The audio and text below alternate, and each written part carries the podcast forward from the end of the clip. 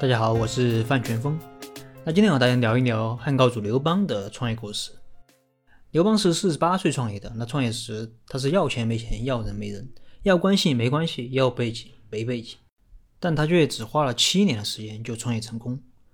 反观他的直接竞争对手项羽，项羽是出身显赫，二十四岁就名满天下了，是不可一世的西楚霸王，最后却不得不在不得不兵败自刎。那刘邦究竟有何过人之处，能够打败项羽，建立大汉王朝呢？高祖本纪曾经有这样一段记载：高祖置酒洛阳南宫，高祖曰：“列侯诸将无敢饮鸩，皆言其行。吾所以有天下者何？项氏之所以失天下者何？”那这段话说的是天下平定之后，刘邦在洛阳摆酒宴。那席间他问：“为什么我能够夺得天下，而项羽不能？”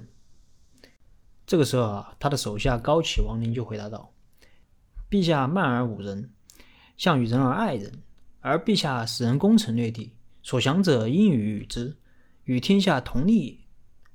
项羽嫉贤妒能，啊，有功者害之，贤者疑之，战胜而不与人攻，得地而不与人利，此所以失天下者也。”那高启王陵说：“呃，陛下，你这个人呢，傲慢，而且还喜欢侮辱别人。”那项羽呢？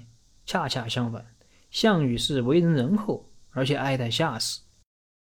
那这样看起来好像是项羽好，但是你每次夺得城池就分封给别人，能与天下人共利；而项羽呢，他是嫉贤妒能，有功就嫉妒人家，有才就怀疑人家，打了胜仗也不给人家受功啊，夺了土地也不给人家好处。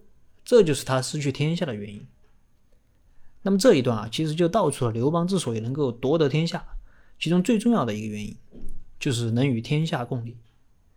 而且这种利还不是眼前的小利，是将来的大利，是城池土地，是夺得天下后的这个封王拜相。司马迁在这个《霍子列传》中曾经感慨过：“天下熙熙，皆为利来；天下攘攘，皆为利往。”意思就是说，这个人啊。都是无利不起早，没有人会干对自己没有好处的事。刘邦他是小混混出身，他知道自己没有什么家世背景，实力也不如项羽，那怎么办呢？其实这和我们很多创业公司都一样啊，要钱没钱，要人没人，要关系没关系，要背景没背景，如何去吸引人才？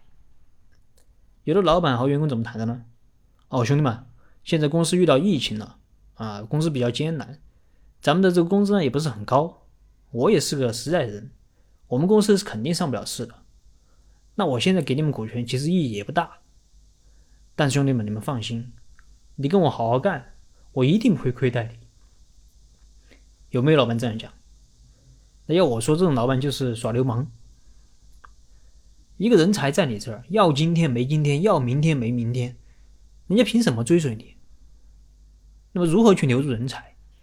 要么你给今天，啊，重赏之下必有勇夫；要么你给明天，给明天就是给梦想和股权。我们公司虽然工资不高，但是我给你个希望，给你个梦想，并且这个梦想啊还和你有关。给希望就是给未来，给股份就是让企业的这个未来啊和你有关。刘邦就是这么干的，他知道他现在什么都没有，所以他只能给员工未来。并且说到做到，打下一座城池，该分的就分，让员工信任他，愿意追随他打天下。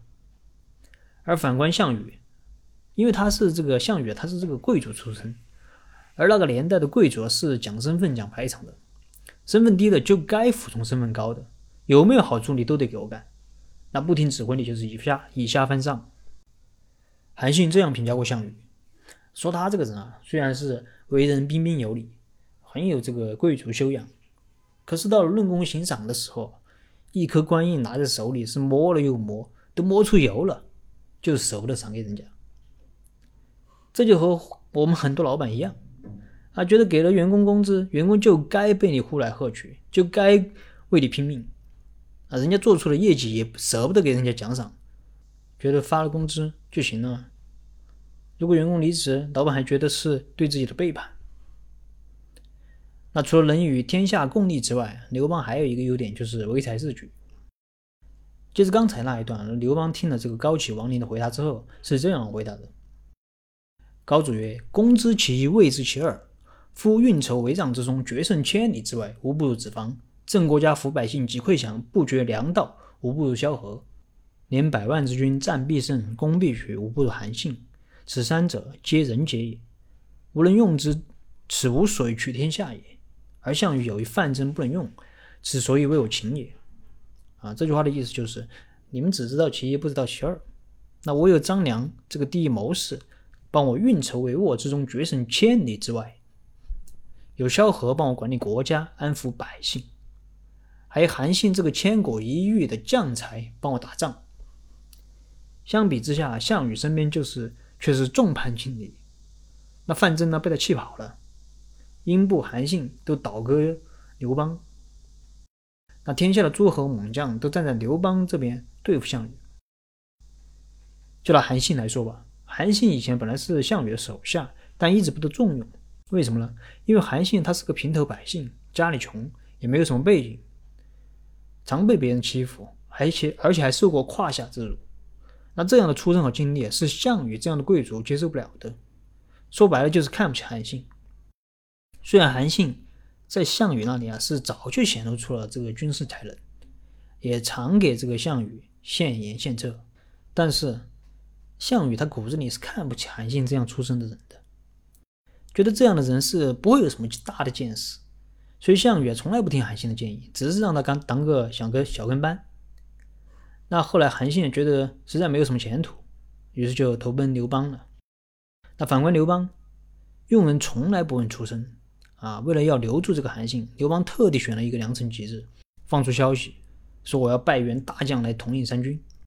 那刘邦手下的这些呃跟他一直打天下的这些兄弟啊，觉得肯定是我们嘛。我们毕竟我们跟了刘邦这么多年，没有功劳也有苦劳啊。可是没想到，在万在这个万众期待之下，啊，居然是韩信。刘邦这一招可谓是给了韩信莫大的荣誉。那韩信也没有辜负刘邦的重用，从此是死心塌地的为刘邦卖命。那我们老板在创业的过程中，能不能做到不问出身、唯才是举呢？其实刘邦的创业经历和我们很多企业家都有相似之处。出身草莽一无所有，他之所以能够创业成功，我觉得有很多原因，但是其中最重要的也是最核心的就是人才。那一个人再牛逼，他的能力也是有所局限的。那么如何吸引更多的人才和我们一起创业呢？刘邦给了我们两个锦囊，一个是与天下共利，也就是用股权激励；二是不问出身，唯才是举。好了，今天的内容就跟大家分享到这里。您有没有什么启发呢？也欢迎给我留言。